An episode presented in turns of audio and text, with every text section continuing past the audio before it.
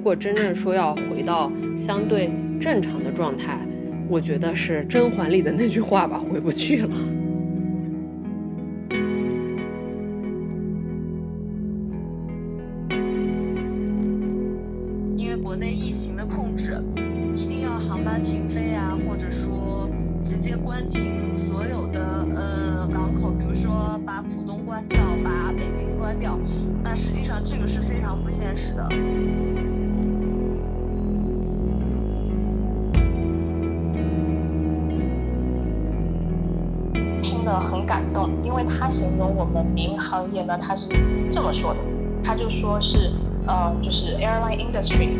Just to make this huge stressful world a little bit smaller。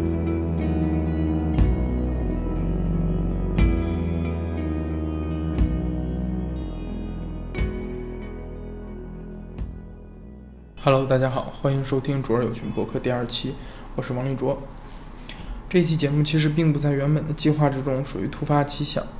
呃，很多人知道我本科是学民航的，在做这份工作之前，也是在民航公司工作，所以直到现在，我也一直非常关注着民航业。在整个疫情期间，民航业可以说是受到冲击最大的行业之一，有的航空公司运力缩减，甚至达到百分之九十，很多员工或主动或被动的也开始休无薪假。看到这些新闻，我就想，我应该找几位还在民航业工作的朋友，找他们来聊一聊疫情下的民航业。这期节目共有身处北京、上海、成都的三位嘉宾参与录制，因为是分别录音，且都是网络连线，所以音质的差距还是比较大的，还请各位听众谅解。下面我们就正式开始。大家好，这里是我们的第一位嘉宾池姐，我我每次都叫她池姐，她是我原来在海航工作的时候办公室的一位。领导吧，反正我在工作的时候特别照顾我。池姐你先给大家做一个自我介绍吧。啊，大家好，我是来自海航的。我现在呢，因为海航下面公司比较多，我主要是在负责货运的这块的公司，呃，叫海航速运，然后负责的是进口这一块的业务，等于是。国际航班、客运航班的辅舱，这么讲不知道能不能理解？就是平时做客人的时候，底下那个放行李的舱位会放货物，这个是有专门的人去负责订舱安排，包括对于这些进出口货物有一个转运的这么一个呃业务，所以是这一个部分的。呃，池姐的工作当然不止这么简单了，不只是在海洋货运或者海洋速运这么简单。她原来也曾经驻外过，曾经在布鲁塞尔工作过，所以我把他找来做我的第一个嘉宾，主要就是他对这个行业首首先他在行业里面的时间比较久，同时他的经验也比较丰富，所以他说的话可能相对具有权威性一些。嗯，池姐，那我们你最近最近。一次处在工作工作状态是什么时候啊？其实就是因为你也做过这个工作，它本身相对而言，全天二十四小时都是一个呃 on call 的状态。就如果有人找你的话，你一直都需要去做准备，所以也是从春节以后一直都在忙于工作，但是。呃，一个是工作的事情比之前少，还有一个是层级相对高。因为春节的时候，我们在做的是当时没有停航班，但是在全球各地往中国运各种救援的物资。所以那段时间其实比以前还要忙，因为很多物资属于新发生的情况，捐赠人也不是日常我们接触的做进出口贸易的人，就是不是这个行业常有的人，只是一些普通个人身份的社会人，所以啊，有很多需要去解决去做的事情，导致春节大概忙到正月十五都没有消停。就为了搭配时间，因为我当时在弄欧洲那一块儿，就是每一天都是白天。睡觉，晚上开始跟国外沟通交流，然后忙了蛮久。然后真正就是从呃去办公室坐班这个角度来讲的话，应该是啊从春节到以后就一直都没有明确的说就是单位开始复工，但是呃。我们这边叫管理干部嘛，其实就是小小头头这种小组长什么的，会去办公室有一个轮值。我是三月二十三号那一周，周一到周日七天，但是说实话是一点事情都没有的。就等于我们这边刚刚爆发疫情的时候，很多外国的无论是个人还是团体往国内运输运送物资。但是等到国外的疫情爆发之后，其实我们现在就处于一个相对没有工作的状态了，是吧？呃，一方面是因为我的东西主要做的是进口这一块儿。现在这个反向输入的跟我的关系不是特别大。另一方面是这个最近大家都知道的民航的这个禁一四个一的这个禁令，也是导致客运航班会有很多的减少。所以就是这一块来讲的话，现在本身在飞的航线比当时就已经少了非常多了。我我刚刚讲我从初一开始忙，但实际上二月一号开始，比如说就会有一个骤减，但是又很着急的情况。比如说二月一号是意大利开始封国。他就禁止所有中国大陆，包括港澳台，对于他那边的飞机，所以之前抢了一波货运回来，然后又从当地已经入库的又拉了卡车到其他欧洲站点去，结果一一个站点一个站点的关停，导致就是所有的货都在那里流动，就那段时间一直都是一个非常救火的状态。现在的话，就是出口这块儿，呃，其实中国这种支撑出口的本来就是长项的这种货物。你要说口罩或者是呼吸机这种救援物资，以前肯定也有运。如果说外国它没有口罩工厂的话，现在这种规模性的爆发只会导致原先的普货减少。所以从大面上来看，嗯，现在的这个。呃，整体的事就是事情是少很多的，就是民航来讲的话，就没有很多的事情了。之前你刚刚说到那个四个一这个行呃四个一的这个政策嘛，这个也是近期大家关注的一个焦点。你能给大家简单讲、再简单通俗的讲一下这四个一到底是什么意思吗？呃，其实它本身这四个一是大家觉得好记，所以这样说的。他说的是，呃，一个国家一个航空公司只保留一条航线，然后是一周一班这样的一个，呃，是这样的一个东西。其实我不确定这四个一究竟应该怎么具体的就是跟它匹配，但实际上事情是这样一个事情，只不过是它还有一个前提是在。呃，民航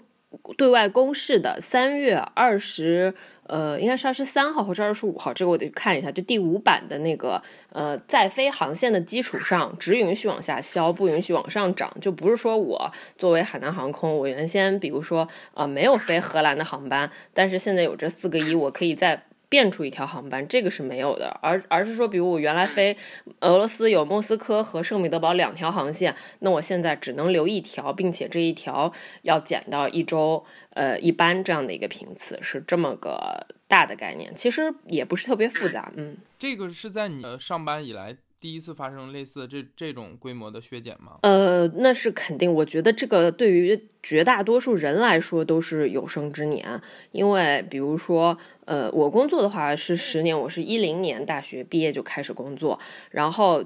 在那段时间，有听他们说过，零三年的 SARS 会对整个行业有一个什么样的影响？零八年的经济危机有个怎么样的影响？其实啊，海航到现在为止有这么多新闻，是因为以前不做过很多就是关于尝试向主业以外地方发展的努力，而这个尝试的想法是从零三年 SARS 之后开始的，因为这个航空这个行业对于。呃，整个经济的情况依赖度太高，然后又是一个重重资产的这么一个行业。如果说真的是呃有这样的突发的社会情况的话，其实它是很难靠自己把自己救起来的。像现在这种情况，不要说就是前面在舆论中心的海航，就是全世界大家看到新闻都能看到各种各样的那种航空公司现在都在面临非常非常严重的情况，而航空公司可能还是这个。呃，整体行业链链条的一个缩影，比如说朋友圈有办签证的这种，简直就是就没有办法开工，就是这么个情况。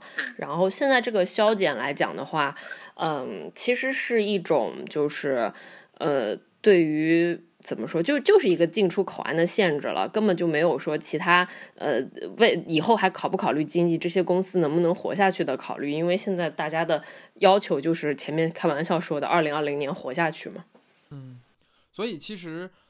缩减为这四个一，和我们和在疫情刚刚爆发时期，比如说美国对我们的这种彻底停航，已经没有什么本质上的区别了，对吧？只是名义上的，我们还保留着某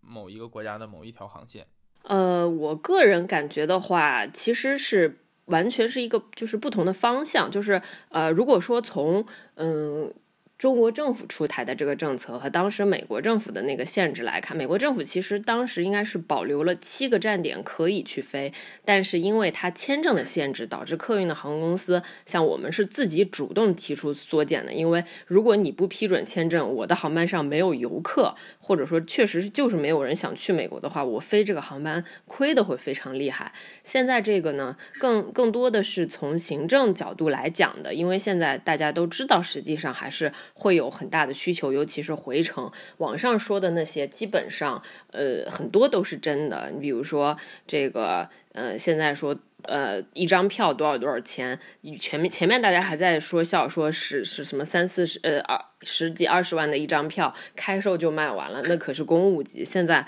回程的普通的航班基本上都是上万块钱，而且因为这个一航线政策忽然出来，导致很多原先航班已经买完票的，因为前面说了爆满嘛。然后去退票，然后去被退票要取消，这种等于现在的价格只会只会更高，这个根本就就是一种其实是一个行政行为导致的一个经济行为，但是当时那个情况，就美国的那个情况，并没有导致说票价升高或者什么，当时导致的反而是是是一个就是嗯没有旅客去，签证减少导致的卖不出去票这么一个事情，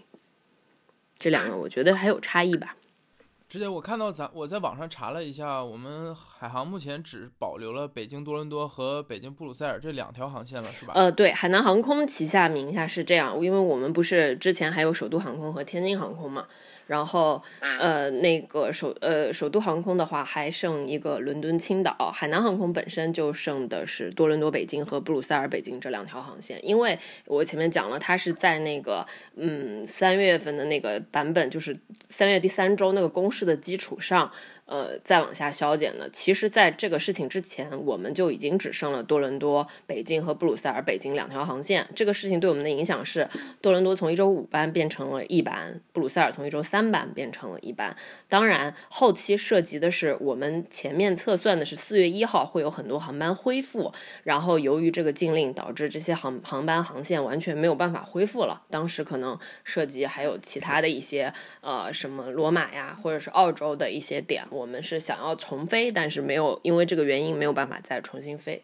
我们这两天在微博上看到有一条微博，可能转发量很高，上万次，就里面提到说，其实对于现在的航司来说，每飞一班，整个的成本压力是很大的，可以说是越飞越赔的。这个这个现象，你觉得是是真实的吗？还是说有有？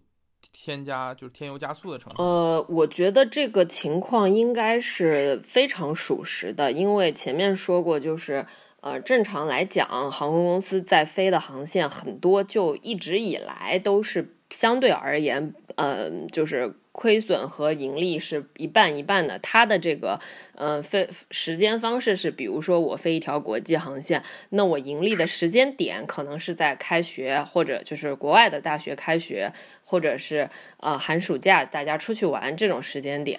然后现在这个时间点本来就已经错过了春运，就是第一每一个航空公司的 Q 一的业绩都会是一塌糊涂的这个情况，就是在目前这个时间点上本来就是属于全年不会特别好的情况，加上现在这个情况就就是旅客没有，就是从大家自己你可以冷静下来想一下，如果你现在有事情要出差，你多数会选择就是。呃，电话会议或者是其他方式，你现在就算有像很多公司现在有无薪假或者是强制休假，你能出去玩吗？我我去年计划的时候，今年去意大利，那我今年真是想都不要想了。我签证就算过期，我也我想我有这个胆子，我也没有这个能力，对吧？我不可能，我飞不到，人家已经停飞了。所以这个亏损从我们个人理解的角度来说，我觉得就已经可以理解。你再去细想其他的那些，因为你直飞一次航班的成本，你会考虑到的是，首先谁去飞它，那是呃机组，就是包括飞行员和乘务员。然后现在只要回来就是。呃，十四天隔离，而且这个还不是一趟机组，咱们想的是去的航班和回来的航班，一趟机组它执行肯定是超时的，尤其是这种中长程的这个国际航线，飞布鲁塞尔十个小时左右，那就是去一趟机组，回来一趟机组，然后这两个机组的人在国内都要十四个小时，就这十四天的隔离，就等于说是像。有点不恰当的比方，像那种敢死队，就越打人越少，越打人越少的这个概念。然后，然后其他的那些国外，你去接机机下接飞机的这些服务人员，现在可能呃，他上班是属于一个什么状况？嗯，你还不是很清楚。可能有的国家他本来就放假了，或者这个公司他知道现在航线变少，地面服务公司他就会去做一些裁员，不也不叫裁员，国外不是有那种叫 lay off，就是。短期裁员等于我现在确实负担不起你，你回家，我不给你工资。如果我将来，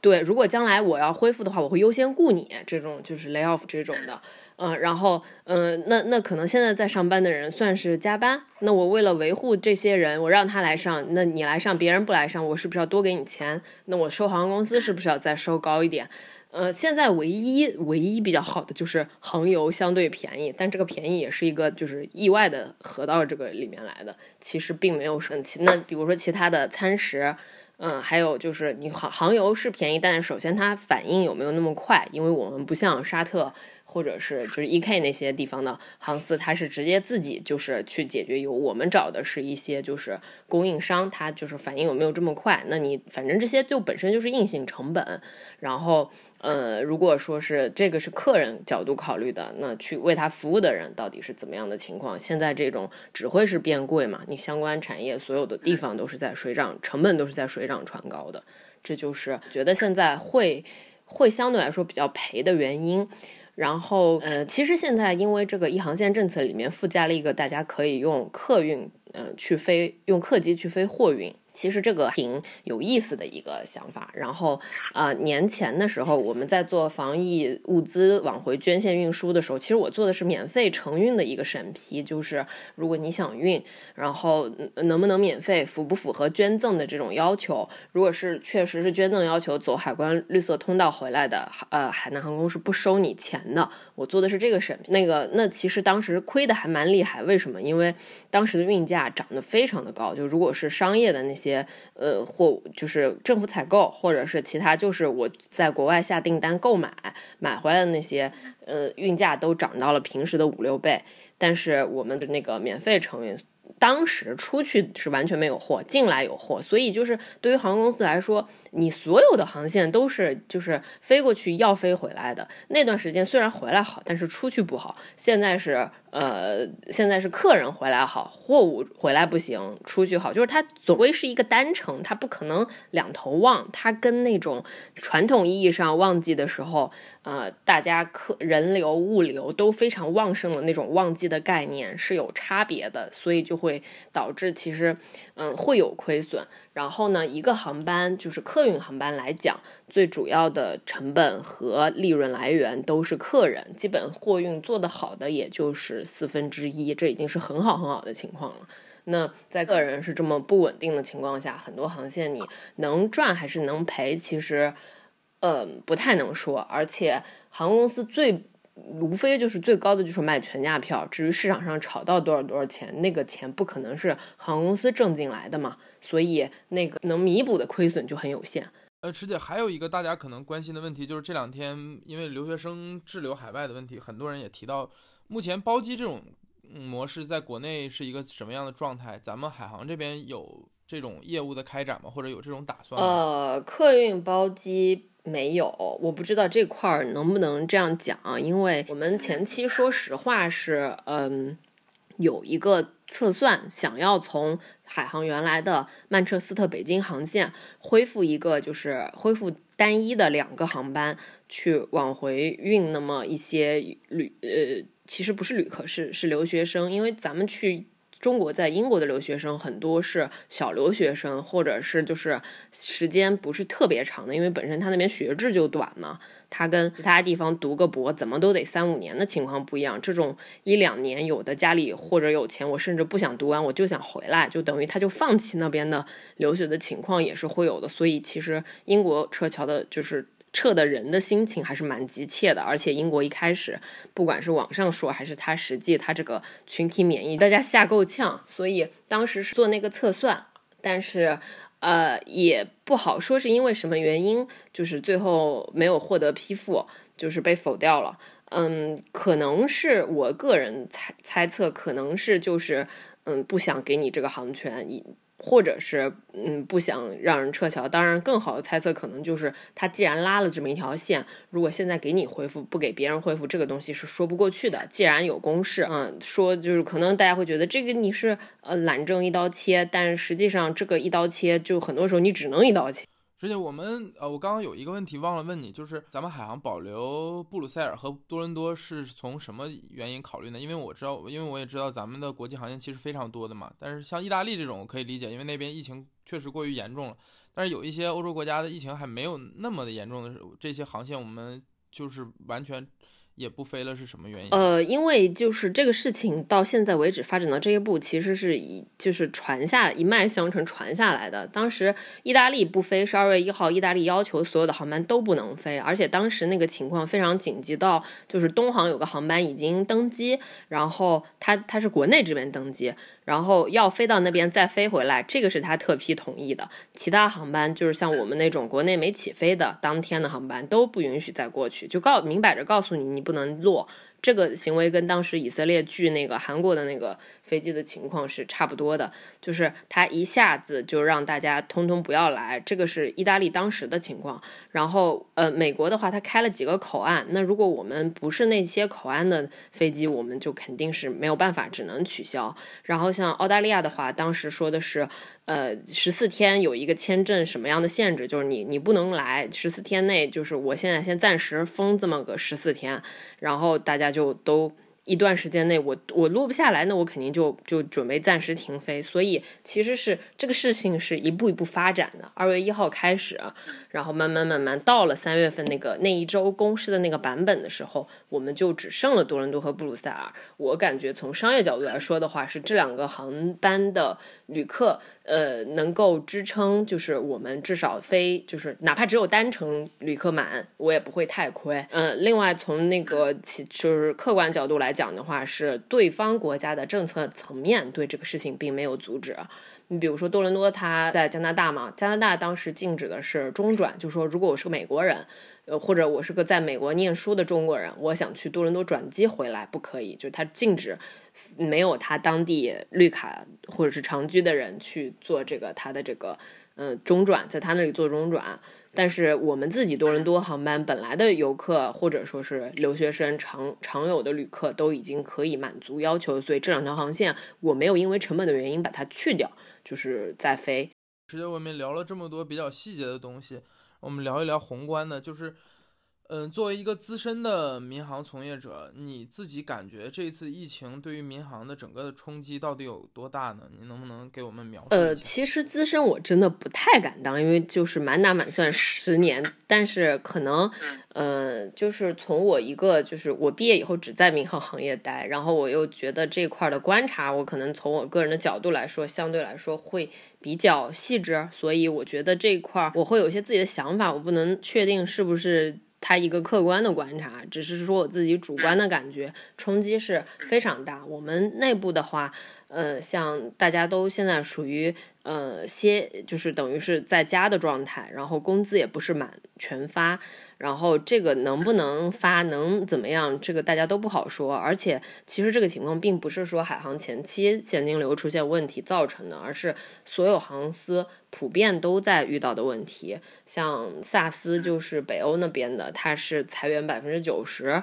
然后。呃，E K 什么这些，其实就是我们行业里认为的老牌的不愁钱的那些，它反而是更依赖于这种现金流，因为可能海航我已经想好了，就是说不好听，想好了我就靠政府了，我在苟延残喘一段时间。那些私人运营的，就是他需要去现金流啊，我没有旅客我就挣不出钱，我挣不出钱我就付不出该付的钱，因为你现在哪怕像说我要飞包机，你也得给对方付操作费。只要运货，你就得有操作费，要油，要餐食，有其他那些飞机维护、日常这些修的这个配件的钱，这些都是非常非常非常大的开支。所以这个冲击从宏观来讲的话，就是，嗯，我觉得民航算是直面这个事情本身最大的一个行业之一。而且我们其实自己有考虑过，你现在四月份、五月份飞不了。我我觉得六月份、七月份也不知道能恢复成什么样，嗯，在比这个不能，比这个直接的不能飞、不能去挣钱更令人担忧的是，大家现在对于这种。就是生活习惯的一个改变，因为其实，嗯，对于这个疫情，大家关注的时候也提到过，这可能是一个常态化的、会长期的一个事情。嗯，我可能说到了，嗯，明年冬天它会变成流感一样重新来的这么一个事情，然后它会导致我们口罩会每天每个人都戴，但是在飞机上乘务员戴口罩，这个是一个新出现的问题。然后面临的就是我们讲的，可能大家现在习惯性的在家做饭，不出去吃。然后不出去玩儿，呃，如果能有视频会议的情况下，不出去出差，我姐夫上周给我打个电话问我说，来北京的话是要怎么样那个。呃，要要隔离还是怎么样？我说你如果是去酒店的话，反正十四天，你你你确定你去的地方办公室你能进，那你就 OK。然后你回南京，你再自己做隔离就好了嘛。然后他后来考虑一下，就说那算了，我还是不来了。就是这种，他他可能是相对来说更需要当面汇报，但是他最终决定还是不来。所以这个其实是对大家行为习惯的一个冲击，而且我觉得民航业从。呃，我进入以后，慢慢慢慢到今天发展一路以来比较顺畅的原因是大家消费水平的升级。但是其实从下从这个疫情之前，大家就已经考虑过，呃，消费在慢慢降级，然后到这个疫情过后就降级非常明显，就所有人都是这样的。我我自己感觉我的化妆品我都不太敢买，再再再再 保持原来的状态了，所以它这个它这个冲击是夹杂在对于所有行业的冲击当中的。然后，嗯，我觉得如果说我们所有人对于旅游、对于出外出的需求会达到某某年的水平的话，那民航行业就会倒退到某某年。这个其实是非常显明显，就是比较能够匹配出来的。因为池姐，我也你一直是做。进口比较多，而且你你也有驻外的经验。就你了解欧洲那边，我们的比较密切的合作伙伴，像他们地面呃代理啊、地面服务这些。他们的整个运营状况，包括卡车公司，他们的现在的现状是怎么样的呢？是不是也已经进入到一个相对停摆的状态了？呃，很多地方，嗯，像那个前一段，因为我们在飞的不是不是特别多。之前那个首航在飞的里斯本西安北京航线的话，有一个就是呃停飞之后又有一个新的包机，那个包机是国家层面的一个包机，是往回接运动员的，就在当地训练的运动员。嗯，然后那个。当时它飞起来的时候，我们也有去找，就是当地说能不能再做保障。当地说，那你提前告诉我的话可以，因为我们现在大概只有百分之十的员工在轮轮流着上班。然后因为那个呃要去做的是，因为他们往回要带皮划艇什么这些，有的可能正常的。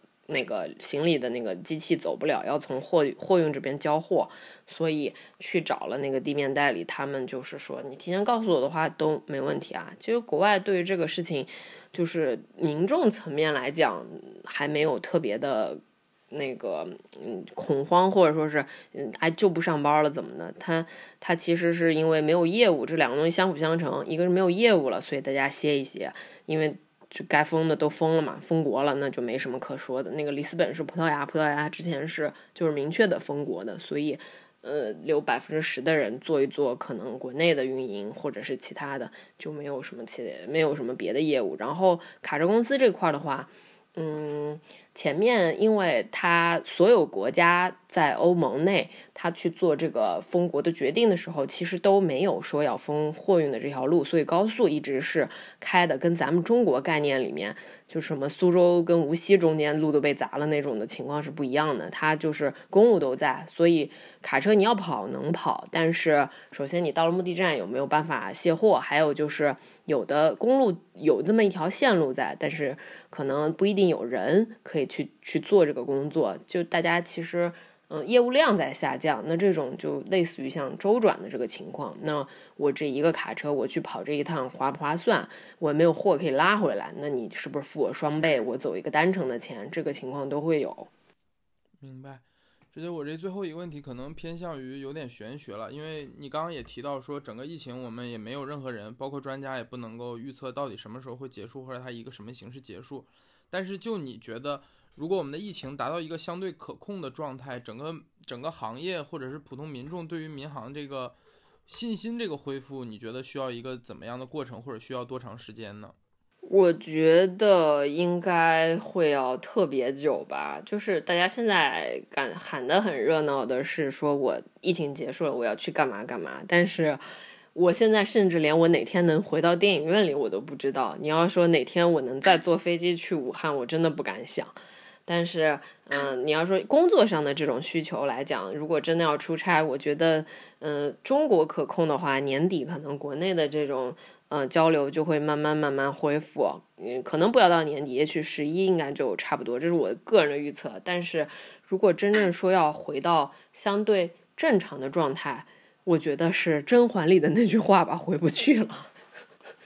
这次它至少对经济层面有个很大的影响。那你后期这种就，而且我不知道是不是我个人的观点啊，我会觉得很多国家它在这个病毒的在病毒出现前和病毒出现后肯定不会完全一样。比如说我今天看关于印度的那个情况。就是一样的，因为它这种人口大国、发展中国家做出了封国这样的决策，其实就已经放弃了很多人的生命。那种短期要出去打工的人就已经放弃了它。其实民航业属于一个相对而言，在这个社会里面不是特别底层的行业了，所以，嗯，它的影响不会有那些就是日常吃饭什么这些这么明显，但是。嗯，像它传导到这里来，很多需求它又是相对来说不是那么基础的，所以，嗯，我们如果依靠于那些需求发展到今天，就我所说的旅游，或者是大家愿意观光，或者是其实无所谓出不出去，但我就愿意出去一趟，开这个就是当面说一下这个事情的公务出差，我是基于这种发展到现在，那我觉得是。短期内也不是说短期内吧，应该就是回不去了。嗯，这个跟 SARS 那种只在中国传播的，应该还不太一样。可能也是因为我现在做的，就 SARS 的时候我还在上学，然后现在我在这个行业当中感同身受的情况更好更强一些。另外就是我现在在做国际嘛，那如果国内能恢复，可能是相对而言会好一些。国际这个角度来讲，可能就。呃，原来大家家里的习惯有事没事出去玩一玩，很多地方，尤其是所谓的非北上广深的二线城市，很多人家里老人孩子都愿意去，比如说俄罗斯或者是意大利这种不是特别原先最主流的那种地方去玩一玩。但是现在我觉得可能不太，嗯，会没事有这样的想法了。就这这个事情本身，对于大家的观念和生活方式是一个。嗯，很大的一个变化，大家观念现在觉得什么都没有命重要，然后什么都没有健康重要。那那可能对于生活相应而言呢，就是我愿意在家吃饭自己做，我愿意就是没事儿去去公园，那是太远的那种可能也不一定完全。嗯，会就是不必须的情况下一定要去，所以这个需求就是它把一个向上发展的过程给截住了。那这个水不能再往那里流，它一定是往另外一个方向流，所以这个东西我觉得它是一个掉头。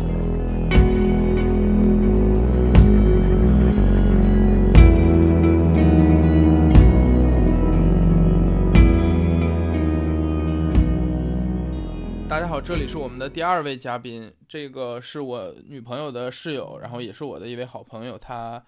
目前人在上海，然后我们也是在连线的状态。首先让溜溜来，你来做一下自我介绍吧。啊，大家好，我是在上海的一家中型航司做国际货运销售工作，那主要的业务范围就是呃副仓载货这边。嗯，然后工作时间的话是正常的朝九晚五，主要的内容也是作为副仓的一个呃载货的一个协调啊报价。嗯，暂时呃从东京外派，因为疫情的原因，暂时回到了上海。对，溜溜之前的工作经历可能比较特殊，上次还说跟他单独聊一期，他之前有一一段短暂的在日本东京工作的经历。呃，你是在受到疫情影响，所以才回国的吗？还是说一个正常的工作的轮换？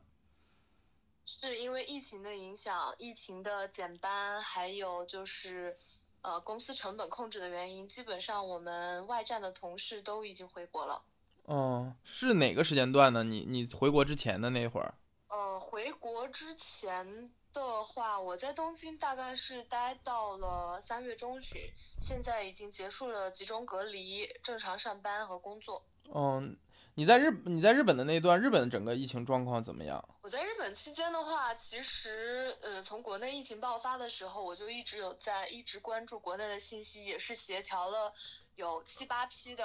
日本的捐赠物资运往中国，用嗯我们航司的副舱，主要就是运口罩、防护服这些呃呃防疫物资。那当时的话，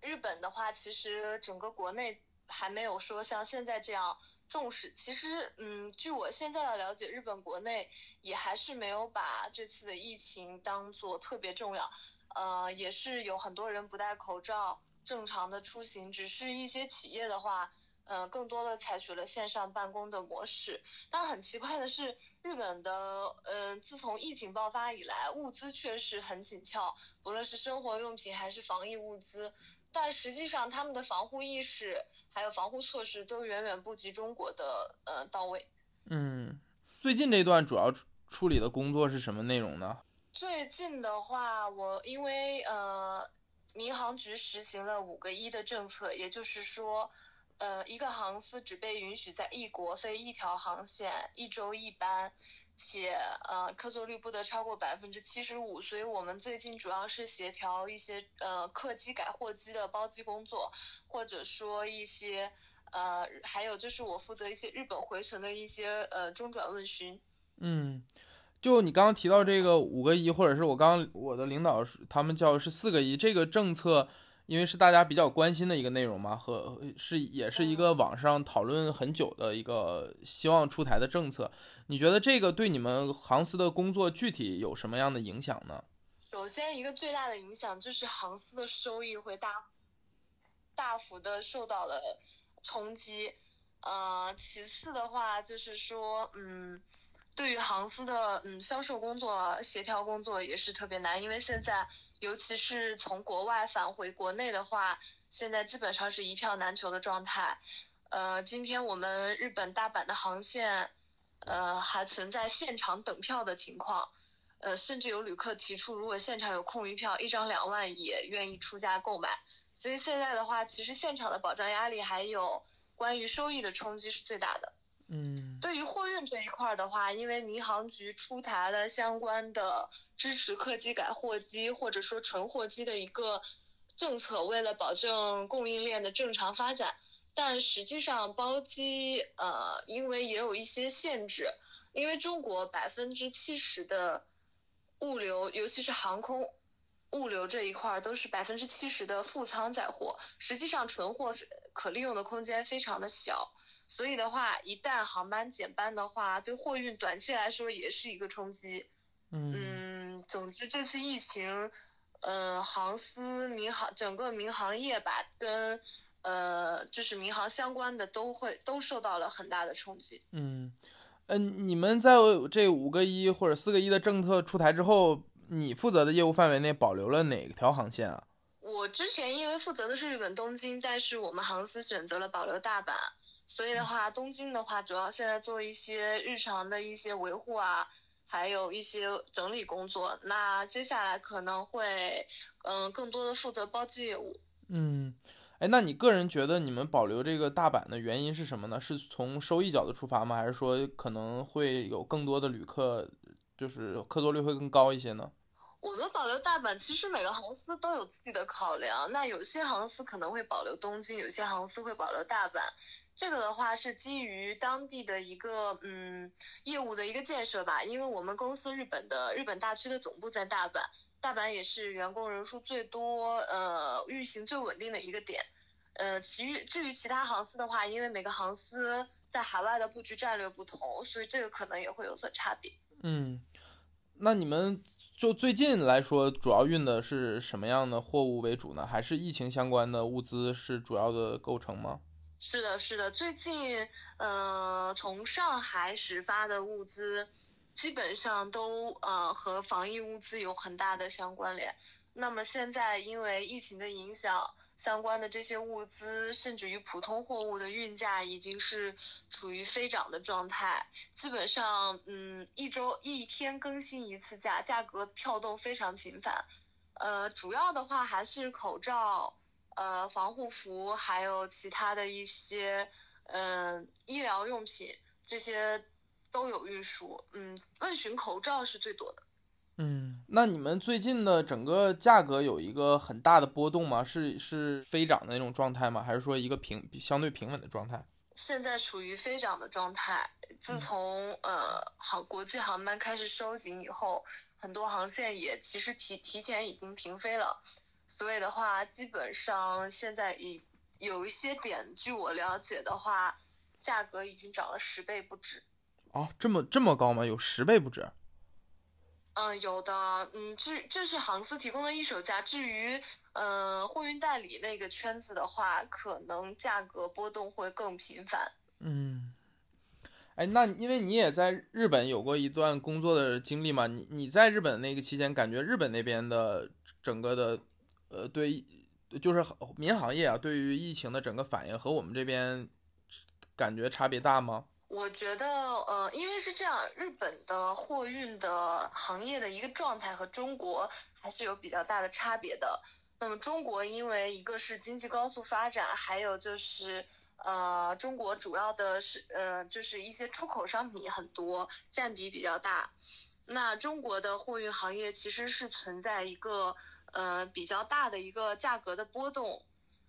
就是在疫情之前是，其实就是这样的。那如果说货物比较集中的一段时期，价格会高一些；那么到相对于淡季的时候，价格会低一些。它是有一个较大的波动的。那日本的货运呢，它全年其实处于一个比较稳定的状态。其实实际上整个日本社会也处于一个平缓的状态，它不会像中国的货运市场，尤其是上海作为中国货运的呃龙头啊带头。呃，带头港口的话，会存在一个很大的波值。日本的话，一直全年都比较平稳。同时的话，主要货源也集中在日本的几大货代手上，是一个呃相对来说比较比较成熟稳定的一个一个一个一个状态，不像中国还处在一个发展需要规范的状态。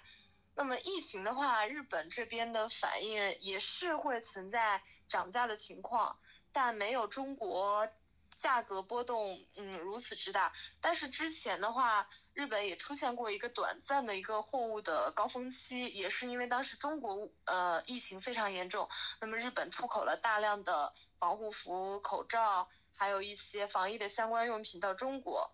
嗯，但是现在的话，呃，可能他们的出货也会缓慢一些。实际上，我觉得。运力减少，对他们价格肯定还有货量肯定都有影响，但是并没有像中国这样的波及的范围如此广，程度如此深，这是我个人的一个看法。嗯，那你们接下来的工作安排，我刚刚听你说你可能要进入一个休假的状态了，是吗？是因为大家的工作量都很少了，所以呃，整个公司的人员也都处于一个没有那么忙的状态了，是吧？实际上并不是说，呃，没有，嗯，就是说工作量减少，并不是因为的话，我们其实现在因为，呃，客改货机、客机改货机，还有一些货运包机的原因，实际上我们的工作量比之前还要大。嗯。但是的话，因为，呃，很多家航司也都出台了相应的，比如说降绩效呀，或者说休假。嗯，呃，降，然后按实际工时，其实也是一个降薪的一个方式吧。嗯，因为毕竟这个疫情对民航业的冲击实在是太大了。嗯，尤其是国内的疫情，呃，爆发在春运的时期，那么航这个对航司的影响真的是致命的。那现在的话，国内疫情控制住后，因为严防境外输入，那么国际的航班也受到了大幅的影响。所以的话，航司现在真的是。生存艰难，呃，很多员工也都比较理解公司暂时的一个一个措施，但是我相信，呃，等疫情过去以后，航司，呃，民航运输业，不论是客还是货，都会重新进入一个平稳的发展时期。而且这次疫情实际上对行业也是一个重新的思考和洗牌。嗯，你说的这个思考主要是指什么呢？主要是嗯，因为尤其是在货运这一块儿，因为疫情的原因，实际上也爆发了，也爆发了一些问题，就是我们的物流供应链，呃，也不是那么的完善，行业的规范也不是嗯那么的到位，所以的话，我觉得疫情过后的话。实际上也有很多比较小型的货代，因为疫情的原因也支撑不下去。嗯，那么怎么样能够让这个行业能够健康的发展？呃，怎么样？嗯，因为现在价格的波动已经有很多人表示承受不了，包括于对于整个物流供应链来说，影响的并不只是航司和货代，还有货代直接对主对接的货主，那其实就是整个外贸行业这一块儿。嗯。那么对于进出口来说都是致命的打击，这个是一个连带的一连串的效应。因为实际上作为一个链条来说，一个环节有了问题的话，那么整个链条都会向一个不健康的方向发展。那我觉得在这次在疫情真正过去以后，我觉得行业应该会有更多的思考，还有洗牌。嗯。呃，因为我刚刚和上一位嘉宾聊天的时候，他可能对整个的形势判断，呃，会更悲观一点。你刚刚提到，你觉得等到疫情进入一个相对平稳的状态之后，你觉得整个民航业会呈现一个回到疫情之前的这种状态吗？你个人是这样判断的，是吗？回到疫情之前的状态，应该要需要比较久的时间，很长的过程。因为现在的话，客户都受到了极大的影响。嗯，外界的话，其实对民航业，因为之前，呃，因为最近境外输入是真的是非常严重。那么，其实我也看到了很多评论说，航司要停飞，或者说，呃，一些比较，我觉得有一点点，可能是因为不了解个这个行业，有一点点比较，嗯，偏激一点的言论吧。实际上，呃，停飞的话，确实，如果说是。针对客机来说，国家严严防这个境外输入也是可以理解，但是如果完全停飞的话，我觉得这个也是不现实的。所以你就是觉得，其实我也因为我本身我也在民航业公司工作过嘛，我觉得网上的很多言论确实过于的把问题想的太直接了，所有人在评论里面都是直接喊啊，我们要彻底停航，彻底停航，但这个问题。涉及到的并不止那么简单，因为它还涉及到整个物资也要依靠客运、客运的一大部分辅舱的这个业务来运作。所以你觉得民众是不是对于整个民航业还是有一定的误解呢？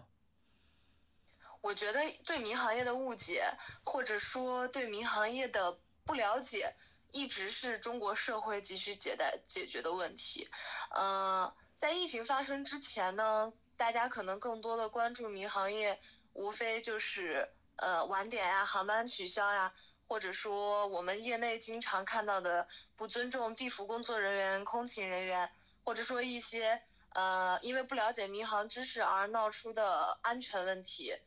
呃这个是一点。那么疫情爆发以后呢，公众又觉得呃作为运输工具来说的话，为了严防境外输入，或者说因为国内疫情的控制，一定要航班停飞啊，或者说。直接关停所有的呃港口，比如说把浦东关掉，把北京关掉，那实际上这个是非常不现实的。嗯。因为的话，实际上我觉得民航出台的这个四个亿也好，还是五个亿好的这个政策，实际上已经是很大很大的压力。那我作为一个业内人士，我也希望民航业能够尽快的恢复到一个正常的状态，因为并不是说所有回国的人都是因为害怕疫情，呃而。到国内去，所谓的呃一些移民后美国后啊，然后因为疫情害怕回国，呃，然后又不接受隔离，这种之前网络上发出的一些嗯不好的消息，实际上就因为我也接受过集中隔离，那我了解的是很多人的话，呃，回国的话真的也是有迫不得已的原因，签证原因，或者说呃一些其他的个人的原因，也都要进行一个理解。不然网络上的一些留言确实确实太偏激。那实际上我，呃，作为个人角度来讲，我也是接受过隔离。那么回国以后的集中隔离的话，实际上一个人在密闭的环境待十四天，呃，实际上是一个非常难受的状态。嗯也希望大家能够理性的去看待隔离，包括一些从境外回来的人员，因为在异乡异乡异国的话，其实是真的非常不容易的。嗯，我相信大部分人如果不是因为特殊情况的话，实际也不愿意现在选择现在的时间段回国。嗯一个是呃，飞机上确实一路上会存在一个嗯感染的风险，还有就是回国以后也会面临很多的呃一些一比如说隔离啊，或者说生活上带来的一些不便。嗯，但是确实现在也有很多人来说，之所以选择回国，也是有自己个人的原因。就是我还是希望大家能够理性的看待这件事情。那嗯，其余的话，嗯，就是民航业的话是做到完全封闭，现在这样的全经济全球化的大背景下，我觉得是完全不现实的。嗯我嗯，民航局的五个一的政策，也希望可以尽快能够调整吧。嗯，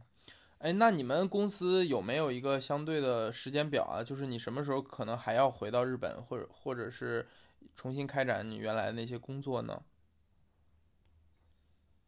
对于日本业务的话，我们公司目前可能要到夏天才会正，嗯，才会恢复正常。但是，嗯，据我个人的了解以及以及判断，就是奥运会已经确定是延期，是已经板上钉钉的事实。那么今年也有可能在日本航线上不会再投入像之前大量的呃精力，因为之前日本的话，我们也是开为了赢为了。呃，更好的服务这个奥运会吧，促进这个呃人员的一些往来和交流，以及经济呃航司的收益。那我们在日本是开辟了大量的航线。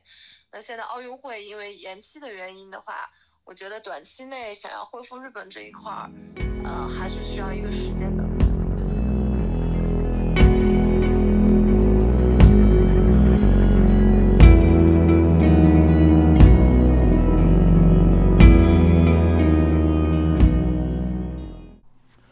Hello，大家好，这里是我们的第三位嘉宾 Coco，她是我的一位学妹，同同时可能是我所有学妹里面最出色的那一一两个之一了吧。Coco，你先给大家做一个自我介绍吧。好，嗯，我是 Coco，那我现在呢是在美国达美航空公司，然后我做的是一个呃 sales development，就是一个销售发展的一个分析师的职位。那你先给大家介绍一下，就是你怎么去到达美航空工作的这个经历，先给大家简单介绍一下吧。我觉得可能很多人会比较好奇。哦，好的呀。那我是呃，我是卓卓学妹嘛，所以说我是一六年的时候我在那个民航大学毕业了，然后毕业了之后呢，我就先去美国普渡大学读了一个两年的一个 master，然后主要的呢也是继续学呃航空管理相呃方面的一些呃就是相关的呃知识啊这这一类的。然后呢，我毕业了之后，其实先去的是美国联合航空，呃，然后呢是在他们芝加哥的总部，然后大概是去年呃一月份左右，那个时候因为不是特别想做 operation 这一块儿，然后呢就正好就看到有这么一个机会，然后就是达美航空他们在上海的这个 office 有这么一个呃职位，然后呢当时就跟我现在的 manager 就是呃。呃，就是通过一些各种各样的就比较呃复杂的各种各样的 reference，然后拿到了现在的一个面试，然后就这样子就最后拿到了这样这呃这现在的这个职位。嗯，呃，Coco，因为我们上我我约你录节目，你是我们这个最后一位嘉宾了嘛？前面已经和两位嘉宾聊了，但是因为可能你的工作确实比较的忙，也一直没有抽出时间。嗯，你能给大家说说你最近就是我们从录节目约录节目到现在，你你最近都在忙什么吗？我们其实最近因为呃现在的疫情，然后呢影响到了我们的呃就是我们公司的业务。就是如果有大家有关注到，就是说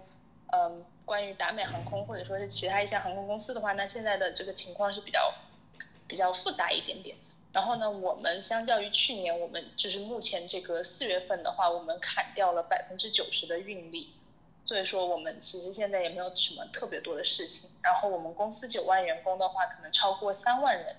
目前都在呃都处于一个休无薪假的状况。然后我就是三万人之一，所以我其实也没有最近也没有特别的忙。然后呢，但是就虽然在休无薪假，但是呢，可能呃也有一些，就比如说，嗯，老板也会呃有时候有一些就是数据啊需要我来处理一下。嗯，所以说主要就是这这么一些事情。然后具体的话，其实就因为休无薪假，所以我就回成都了。然后最近就在家里，就是宅着，就是这样。Coco，我之前聊的两位嘉宾，他们都是国内的航空公司，然后你正好是美美国的航空公司。然后疫情刚刚爆发的时候，其实呃中美之间的航线是一个比较迅速的反应，当时美国就停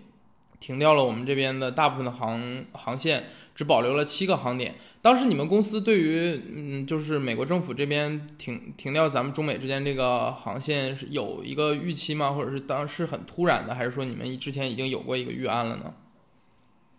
嗯，其实这个来说的话，我觉得与其说是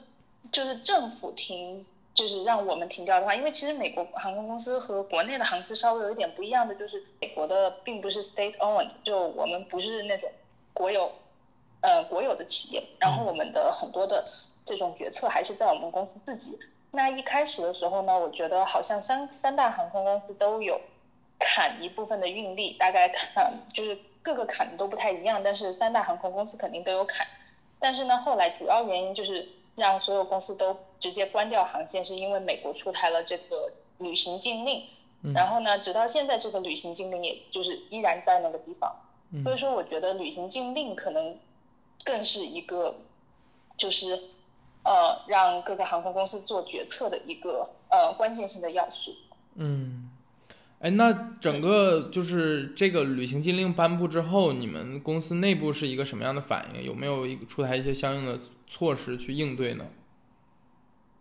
那旅行禁令颁布了之后，因为我记得我们公司当时是砍的百分之五十，也就是说我们好像就是每个星期还是会飞三班的样子。然后旅行禁令出台之后呢，那我们就直接决定是从二月二号，然后砍到四月二十八号。然后呢，后来我们呃四月四月三三十号。然后呢，后来是因为这个旅行禁令，呃，一方面是因为旅行禁令也没有就是被解除，然后另外一方面也是因为就是目前疫情的状况，让我们公司就决定再继续观望一下，所以我们又差不多延长了一个月。所以目前来说，我们公司会一直到。六月的时候才会付费中美航线这呃这一条航线。美国的这个旅行禁令之外呢，还有就是 CAAC 之前颁布了一个，就是每周只允许一班那个嗯商业航班，就是五个一那个政策是吧？对对对，然后那个也是要等呃，就是不知道那个什么时候会解除。所以说，我觉得现在的话，中美之间的航线的呃还是有很多的不确定因素，所以也不能说一个特别。确定的一个呃回答吧。嗯，哎，你们你们公司达美原来主要直飞的中美之间的航线是哪哪几条啊？呃，那我们是飞六条，就我们飞的是呃北京西雅图，然后北京底特律，然后北京就两条航线，然后上海是四条，上海我们有直飞亚特兰大、西雅图、洛杉矶，还有底特律这四个城市。嗯，你们在上海直飞的这几个都算是中美之间比较热门的航线了，是吧？对，那其实中美之间比较热门的话，就目前来说，我觉得中美之间还是比较热门的，就是呃大城市和大城市之间。那中国航司很爱开的一个中美航线，就是比较喜欢开在一些就是二线城市的，然后去飞美国。那就比如说像呃济南有直飞洛杉矶的。然后像武汉、沈阳好像都有直飞美国那边的，然后成都，呃，美联航有开成都飞嗯旧金山，然后好像海航也开了成都直飞嗯芝加哥。芝加哥，所以说，对，还蛮多的。嗯，哎，我觉得 Coco 可能因为你既你的身份可能比较特殊，因为你你自己既在中国这边学习过，然后同时又是在美国那边上的研究生，又在美国的航司工作。你觉得中美之间的这个航线问题是不是在各个呃就是大国之间，或者是各大洲之间的航线问题，算是相对比较复杂，同时影响因素也是比较多的一一一对航线的？嗯，我觉得可以这么说，因为呃，其实我个人来说会更了解美国那边的航航线啊，就网络航线系统一些。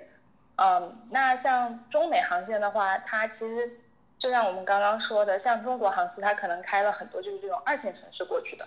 呃，还有就是呢，这个好像不知道算不算敏感话题，但是好像中国呃航司的话，就很多有这种补贴嘛。嗯。但是，但是对于美国的航司来说，其实相对而言是没有这种补贴的。但是像我听说的，就比如说美联航飞它的那个成都到旧金山这条航线，它是拿了成都政府的一些补贴的。嗯。然后呢，嗯，其他的话，那我觉得美国的航司考虑更多的，就比如说是嗯，就是有没有足够的这个需求来支撑我们开这个航线。因为总体而言的话呢，美国中美市场的一个票价市场，它票价的这个环境它不是特别的好，因为它的这个。其实目前来说，中美航线它是一个供大于求的一个状态，所以说它的那个票价始终是提不太起来的。然后呢，就航空公司在做中美航线，其实还做的还比较的、比较的呃，怎么说呢？就是辛苦吧，就不太容易赚钱。嗯，也有也有赚钱的，但是呢，嗯。总体而言，因为考虑到，比如说中美你飞一下的话，就是十几个小时，然后呢，你的呃你的飞机的那个就是利用率呀，然后就包括你分分散到每个乘客他的一个票价呀，然后你再考虑一下整个的你的一个投资的一个 cost，然后那你可能赚到的就没有你去投入的这个多。嗯。呃，Coco，我这其实这一期节目的一个初衷就是想让大家去聊一聊整个在疫情下民航业所受到的一个冲击，从你们这些从直接从业者第一手的这种感受。就你个人而言，你觉得这一次在疫情之下民航业受到的冲击到底有多大呢？那就像我刚刚说的，那其实对于。呃，我们来说的话，我们冲击真的是挺大的，因为我们呃，我们公司联合了其他的就是美航、美联航，还有包括其他的美国的那些航空公司。那我们是，我们公司都是有向政府施压，然后希望他们能够来支持我们的航，呃，就是比如说像我们贷款啊，或者说是给我们一些经济上的这种支援。因为航空公司的话，它的它的运营，它每天。真的是很烧钱的一个运营，就算我们比如说现在飞机都不飞了，但是我们比如说停飞啊、维修啊各方面，我们每天好像会付差不多六千万美元，就是六千万美元这么多。对，所以说呢，我们是不断的收缩我们的航线，我们就是在给政府施压，让他们给我们一些经济上的一些支援，然后与此同时呢，我们自己内部呢也是在各种想方设法，看怎么样才能够。就是尽量的减少这种，呃，就是花销的这种，就是这种支出。所以说，就像我们刚刚，呃，我刚刚说过，我们公司的话是提出了，就比如说不同的这种无薪假的一个呃 program，那大家就可以自己去申请。就比如说根据你自己的一个工作量啊，还有包括你自己的一个，呃，比如说你的。经济基础啊，各方面你可能可以去考虑，你去休一个月啊，或者说是三个月这个样子。当然有更多的选择。然后除此之外呢，从我们的 CEO 开始，他自己呢将在未来六个月都不会有任何的薪水。然后呢，我们的管理层也在不停的，就是说砍掉自己的一些，嗯，就是薪水。然后呢，呃，美国 base 的就是所有的员工，他们也会有一个。呃，强制性的百分之二十五的 pay cut，所以说呢，就是公司的话，目前还是蛮团结的，就是上下齐心的，想要就是说，呃，来省出更多的成本，来支撑这么一个，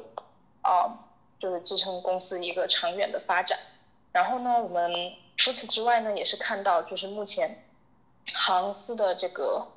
股票市场也不是特别的乐观。那我们最高的时候是呢，我们最高的时候是六十二美元的时候吧，然后我们现在好像是二十二还是二十四的样子，然后巴菲特他是在四十五美元的时候买入了，然后在二十多美元的时候卖出了，所以说他，就他个人其实也不是很看好，就在他这个目前来说不是很看好民航业是吧？对，我觉得他之前是挺看好的，因为之前我们跌到四十多块钱的时候，巴菲特又买入了一大笔。嗯。然后呢，但是我估计就是最近看了一下局势不太乐观，就是说巴菲巴菲特可能就是先甩掉了一些，他甩了一些就是达美的和呃就是西南航空的。嗯。呃，扣，因为我我大家都清楚，在过去这十来年，我们也十几年吧，我们因为国内的话是受到经济整个增长的红利，所以民航业也是一个红利期，一直是处于上升的状态。但是美国的话，可能有，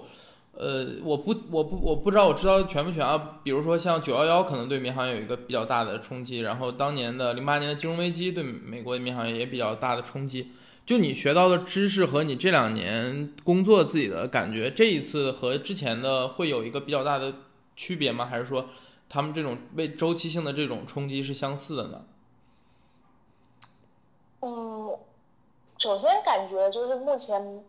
目前就是所有的，包括我身边的我的同事啊，或者说是我们 CEO 发给我们的 memo 里面，大家都提到，就是说这一次的冲击是远大于当时。九幺幺对他们的一种就是冲击感，就是觉得这一次是一个非常就是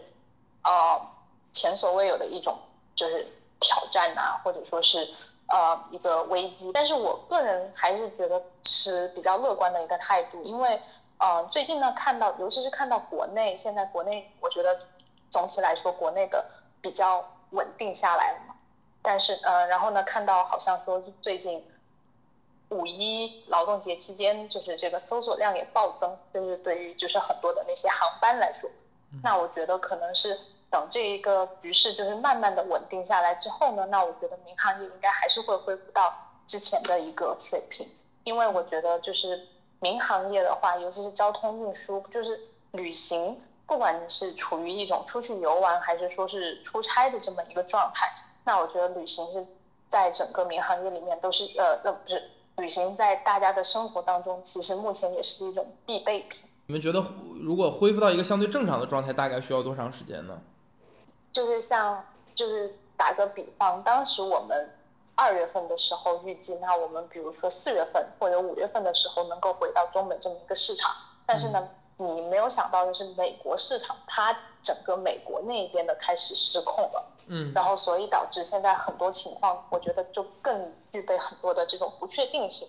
那我们只能说是，呃，可能说就是希望往好的想，希望这这一场疫情能够尽快过去，然后能够能够回归正常。但是我感觉，个人感觉，像是呃，银行业的，就是就是那种最繁忙的时候，一般都是在夏季嘛。嗯，但是我感觉今年的夏季可能是会一个。会是一个比较惨淡一点的夏季，因为感觉目前大家呃在这个疫情的冲击之下，那可能对于旅游来说都还都还是会比较戒备，然后最好安全起见的话，最好也是能够避开就是比较人多的地方。所以说，感觉今年七八月的话，可能会对民航业来说的话，就相较往年来说的话，应该也是会处于一种比较嗯比较就是呃。需求会会相对而言小很多。嗯，哦，那我可能最后一个想跟你聊的事情就是，呃，一个比较比较算是有点有点抽象的问题吧，就是你在国内学了四年，然后又去美国读了几几年书，然后又在美国的公司又回国工作，这整个已经有七八年的经历了。你觉得整个的这个过程，嗯，你对民航业有什么新的思考或者认知吗？哇！这个问题好大呀，让我 想一下。对，就是从你个人的角度出发。从我个人的角度出发，其实说真的，这回疫情给我的冲击，就是让我觉得民航业真的是一个非常非常脆弱的一个行业。因为，因为我不知道你你你有之前上过就是杨明老师的课，嗯。然后当时杨明老师跟我呃上课的时候，他讲的一个事情让我觉得非常。嗯，怎么说呢？就是让我印象非常深刻的是呢，就因为在很多外界的人看来，他们可能觉得就是民航是一个比较光鲜亮丽的一个行业，然后就觉得你想飞机都是多少多少钱，然后呢，啊，就是就是感觉整个民航业应该都是属于一种比较赚钱的一个行业，但是其实呢，民民航业我觉得还是。就是，尤其是站在公司的角度，其实真的是处于一种蛮难赚钱、赚钱的一个行业。然后完了之后，疫情这么一冲击，然后呢，我们赖以生存的我们的乘客们，然后呢，大家都不飞了，然后就导致我们不停的砍航线。然后砍航线呢，完了之后呢，我们就我们我们有每天有很多很多的 cost 要花出去，但是我们却没有一点点 revenue 进来进来。所以说呢，我觉得民航业真的是还是挺脆弱的。然后呢，感觉就不像其他的行业，就其他的行业可能虽然也会受到冲击，但是呢，他们的冲击可能不会像我们这样是非常致命的一种冲击，因为我们真的就是没有乘客去飞的话，那我们的行业基本上就处于停滞的状态，就是这个样子的。但是呢，我觉得民航业呢，要是真的是结合我这么多年的一些经历来说，那我觉得民航业其实还是一一个很有意思的一个行业，因为啊。它发展非它的它的速度也非常的快，就是它整个这种这种环境下呢，呃，我要来形容它的话，我一直都说它是一个很 dynamic 的一个 environment，呃，我觉得是整个行业是比较欣欣向荣，而且比较有活力的一个行业，因为啊，尤其是我觉得是像随着现在又有全球化呀，然后大家又需要不停的加强各种这种 connection 的一个状状态下呢。那我们可能说是就看到不停的就会有各种，比如说航线加起来呀，然后呢，就是各个国家和各个国家之间，或者说各个地区各个地区之间需要需要有这个航线的一个支撑，然后来加强人与人之间的联系。那我记得我去年去啊，我们在啊洛杉矶的一个会议的时候呢，我们当时就听啊，我当时就对洛杉矶的那个市长。他当时来跟我们讲话，我当时就听得很感动，因为他形容我们民航业呢，他是这么说的，他就说是，呃，就是 airline industry，呃，is just to make this huge stressful world a little bit smaller。那我觉得我当时听到这个就还是很感动的，因为就是这个行业的这么多人，就是大家都是在努力的把乘客去送到一个，就是说他们想要去到达的地方，然后让你。能够就是，就比如说你作为一个普通的旅客，那你可以到达任何想要去到达的地方。那我觉得这个点子来说的话，那民航的从业者还是。